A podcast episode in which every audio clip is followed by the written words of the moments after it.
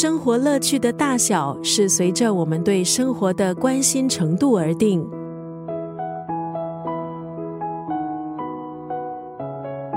今天在九六三作家语录分享的文字，出自法国思想家、作家蒙田的这一篇随笔《热爱生命》（Love Your Life）。虽然只是短短的一篇文字，可是当中却有好多值得分享的句子。蒙田是文艺复兴时期法国思想家、作家，法律系毕业，后来当了国王的侍从，经历了战争，也游遍欧洲各地。他的文字对弗兰西斯·培根还有莎士比亚都有相当大的影响。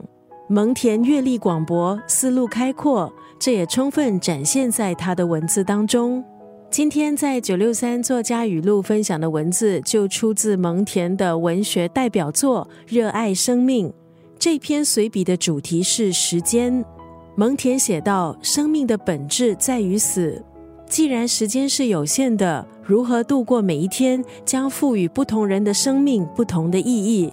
蒙田在这篇随笔中写道：“好日子要停下来细细品尝，遇上坏日子的时候，就让时间飞快的过去吧。”今天在空中就要分享这篇随笔《热爱生命》当中的这一段文字：剩下的生命越是短暂，我越要过得丰盈饱满。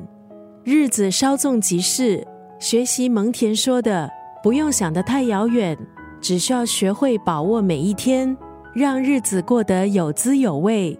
因为生活不应该只是度日而已。剩下的生命越是短暂，我越要过得丰盈饱满。